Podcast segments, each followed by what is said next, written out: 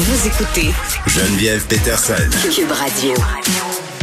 On va parler du budget de la ville de Montréal. La mairesse Plante qui en est en son deuxième mandat. Certains disent que c'est ce mandat où on doit faire ses preuves, le conseil de ville qui vote aujourd'hui sur ce budget 2022. De nombreux défis qui se présentent et pour la ville de Montréal et pour l'administration Plante. On est avec Dominique Olivier, euh, président du comité exécutif de la ville de Montréal. Bonjour. Bonjour. Bon, euh, alors, parlons, mais toutes sortes de, de questions là, que j'ai évidemment. Euh, moi, j'habite à Montréal. Les auditeurs aussi, pour la plupart euh, qui nous écoutent, habitent Montréal. On en a plein aussi qui s'intéressent à la question parce que les problèmes montréalais s'étendent aussi en dehors euh, de la ville. Mais commençons par parler de la pandémie parce que là, évidemment, ça a eu un large impact sur notre ville, sur notre centre-ville en particulier, sur l'industrie de la restauration. Euh, il va falloir mettre les bouchées doubles pour, si on veut, se remettre sur la map redonner un souffle à cette industrie-là. Qu'est-ce qui prévu pour le centre-ville, mais aussi pour tous ces restaurateurs, ces hôteliers qui crient aujourd'hui en disant, nous, on n'est plus capable, si ça continue, il faudra mettre la clé dans la porte. Bon, ben écoutez, c'est une vaste question. Ben, oui, il y en aura plusieurs.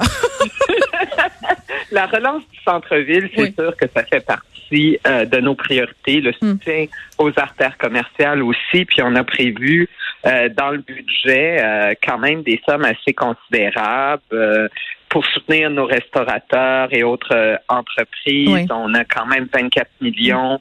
Parce que c'est notre identité, hein? Ça fait partie de notre identité. Oui. Absolument. C'est pas pour rien qu'on parlait d'un office montréalais de la gastronomie. Hmm.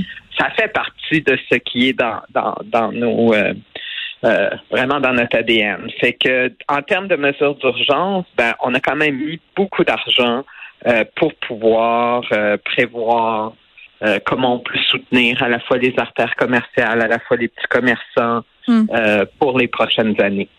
Oui, puis je ne veux pas euh, vous obliger peut-être à vous avancer sur un terrain glissant, mais là, je, disais en début d'émission, bon, on aura droit à ce point de presse de M. Legault euh, tantôt sur la, question de la pandémie. En Ontario, on a annoncé qu'on allait alléger les mesures, qu'on allait rouvrir les restaurants. vous, à l'administration Plante, est-ce que vous pensez qu'on pourrait emboîter le pas là, pour le 31 janvier? Est-ce qu'on est rendu là avec la ce qui se passe dans les hôpitaux et puis peut-être cette baisse des hospitalisations aujourd'hui? Plusieurs souhaitent ça, là. Oui, puis on les comprend. Hein. Je pense qu'on a tous envie de revenir le plus rapidement possible à la vie normale. Oui. Euh, nous, on va suivre, euh, comme on l'a fait depuis le début de la pandémie, les recommandations de la santé publique. Oui. Ben ok, vous allez les suivre, mais est-ce que ça va faire votre affaire de suivre cette fois-là? C'est ça la question. Ben moi, moi, je pense qu'on est à, on est à une étape où hmm. il faut euh, relancer, il faut relancer l'économie de toute façon. Il faut euh, revenir à une vie euh, normale, mais il faut quand même qu'on se protège parce qu'on sait qu'on a des gens vulnérables qui sont à hmm. risque.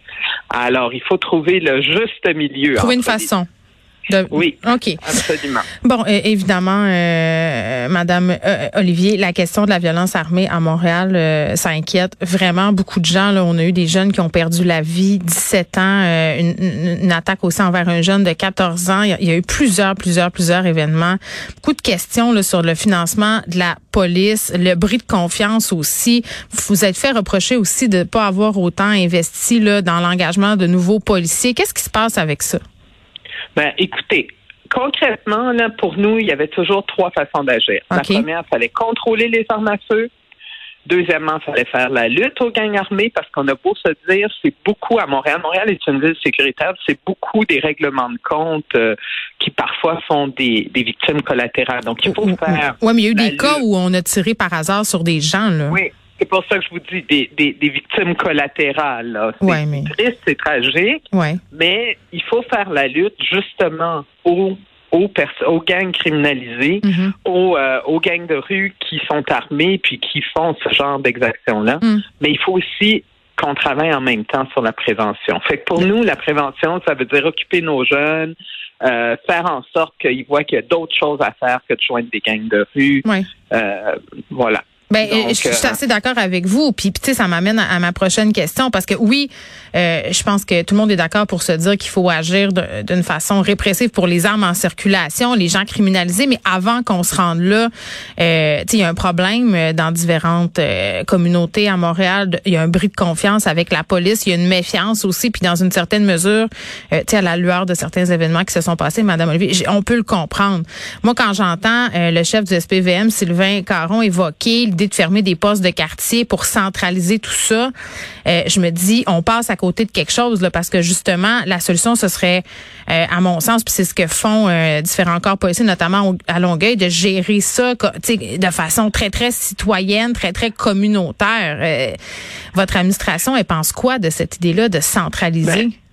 Ben, nous, ben, de l'idée de centraliser, nous, on a été très clair que on attendait de hmm. voir où allait la réflexion du chef de police, mais qu'en attendant, il n'était absolument pas question de fermer quelques postes de quartier que ce soit. Ben nous, ce qu'on veut, c'est ça. Nous, ce qu'on veut, c'est que les, c'est que les, c'est justement, vous l'avez bien nommé, qu'on retrouve le lien de confiance entre la police et les citoyens. Et ça, ça veut dire qu'il y a des gens sur le terrain qui soient capables d'intervenir assez vite quand il y a des situations problématiques, mais qu'il y a aussi, puis vous allez trouver ça déjà dans notre plateforme électorale, on proposait que les policiers restent au moins trois ans dans leur milieu de vie. Hmm. Pour justement... Pour qu'ils se connaissent avec les, locaux. Ouais.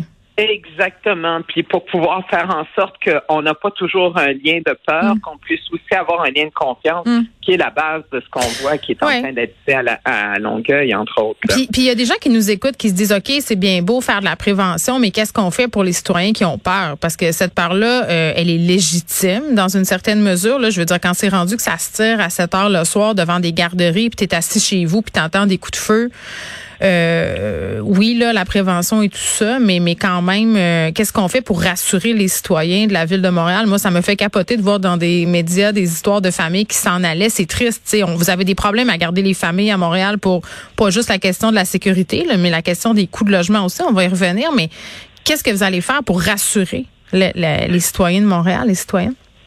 Écoutez, pour rassurer, nous, on a quand même investi, puis on l'avait dit qu'on allait euh, qu'on allait embaucher plus de policiers. Je pense qu'en date hmm. d'aujourd'hui, on a déjà, depuis notre élection, embauché à peu près 80 nouveaux policiers.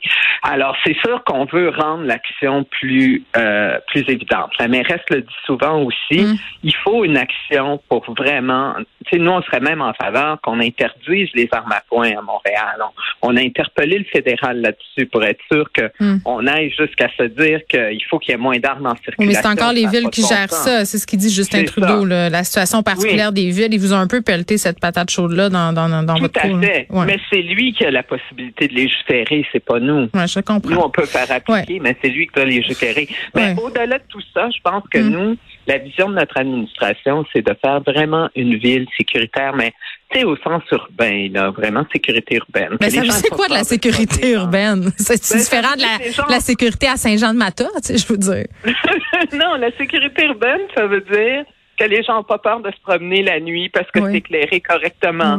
Parce que justement, on, on, on, sent... On sent mais là, c'est pas la nuit, c'est à 7 heures le soir qu'on se tire dessus. Mais il fait noir déjà. Mais oui. il fait noir déjà. Ben, on joue sur les mots, là, mais vous comprenez ce que je veux dire. Oui, là. oui OK.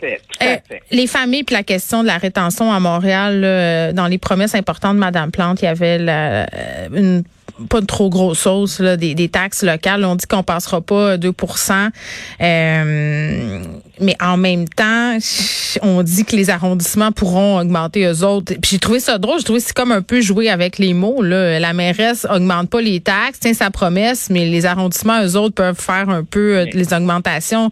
Euh, ça, ça, je sais pas, ça m'a accroché. Oui, mais juste pour vous dire, euh, on est justement aujourd'hui en train de voter le budget. Oui.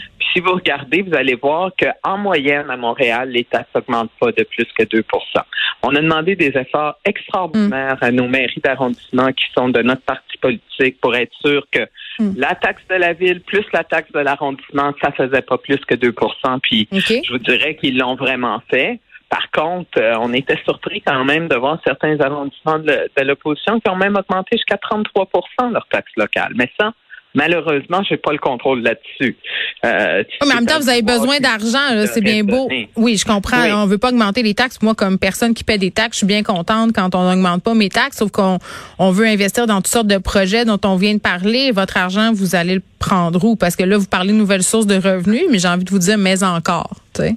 Mais, mais encore, écoutez, il y a, y a, toutes sortes, je vous dirais qu'il y a toutes sortes de stratégies là-dessus. On parle beaucoup d'éco-fiscalité, par exemple. À partir de l'année prochaine, pour les entreprises qui utilisent de l'eau, ils vont euh, en, 2022, mais en 2023, payer une taxe spéciale sur la quantité d'eau qu'ils utilisent. C'est à la fois une mesure pour aider la planète, mais c'est en même temps une façon d'avoir des nouveaux revenus. Mais à ce point-là, tu sais combien ça va générer? C'est parce qu'on n'a on a, pas juste besoin de 5 dollars, on a peut-être besoin de plus que ça. Oui. Absolument, mais ça représente pas mal plus que ça, vous savez. Euh, Madame Peterson, les, les choses qu'on qu'on prend pour acquis, là, on se pose jamais la question combien ça coûte. c'est vrai. stationnements, là, juste faire une taxe sur les stationnements qui sont, vous savez, tout en béton. Hey, arrêtez, là, ça me coûte déjà 9 piastres, me stationner au centre-ville. Non, là, c'est pas populaire comme ça. Non, non, non, non, non, mais je parle pas de vous, je parle pas du stationnement individuel. Ce que je dis, c'est qu'on a besoin de créer du logement, du logement abordable. On a besoin d'avoir du verdissement. Par exemple, un centre d'achat comme les Galeries d'Anjou, qui a beaucoup, beaucoup, beaucoup de stationnement. Oui. Ben, on va, à partir de l'année prochaine, imposer une taxe pour leur dire si vous verdissez, si vous mettez des arbres, si vous. Oui, c'est comme une euh, taxe à la bonne volonté. Euh. OK. Ben, vous avez un horaire. Vous avez un horaire chargé, là, Madame il faut vous laisser partir, mais merci beaucoup de vous être prêté au jeu. Dominique Olivier, qui est président du comité exécutif de la Ville de Montréal, le Conseil de ville qui vote aujourd'hui sur le budget de l'année 2022. Beaucoup de défis là, à venir pour la mairesse Plante et la Ville de Montréal.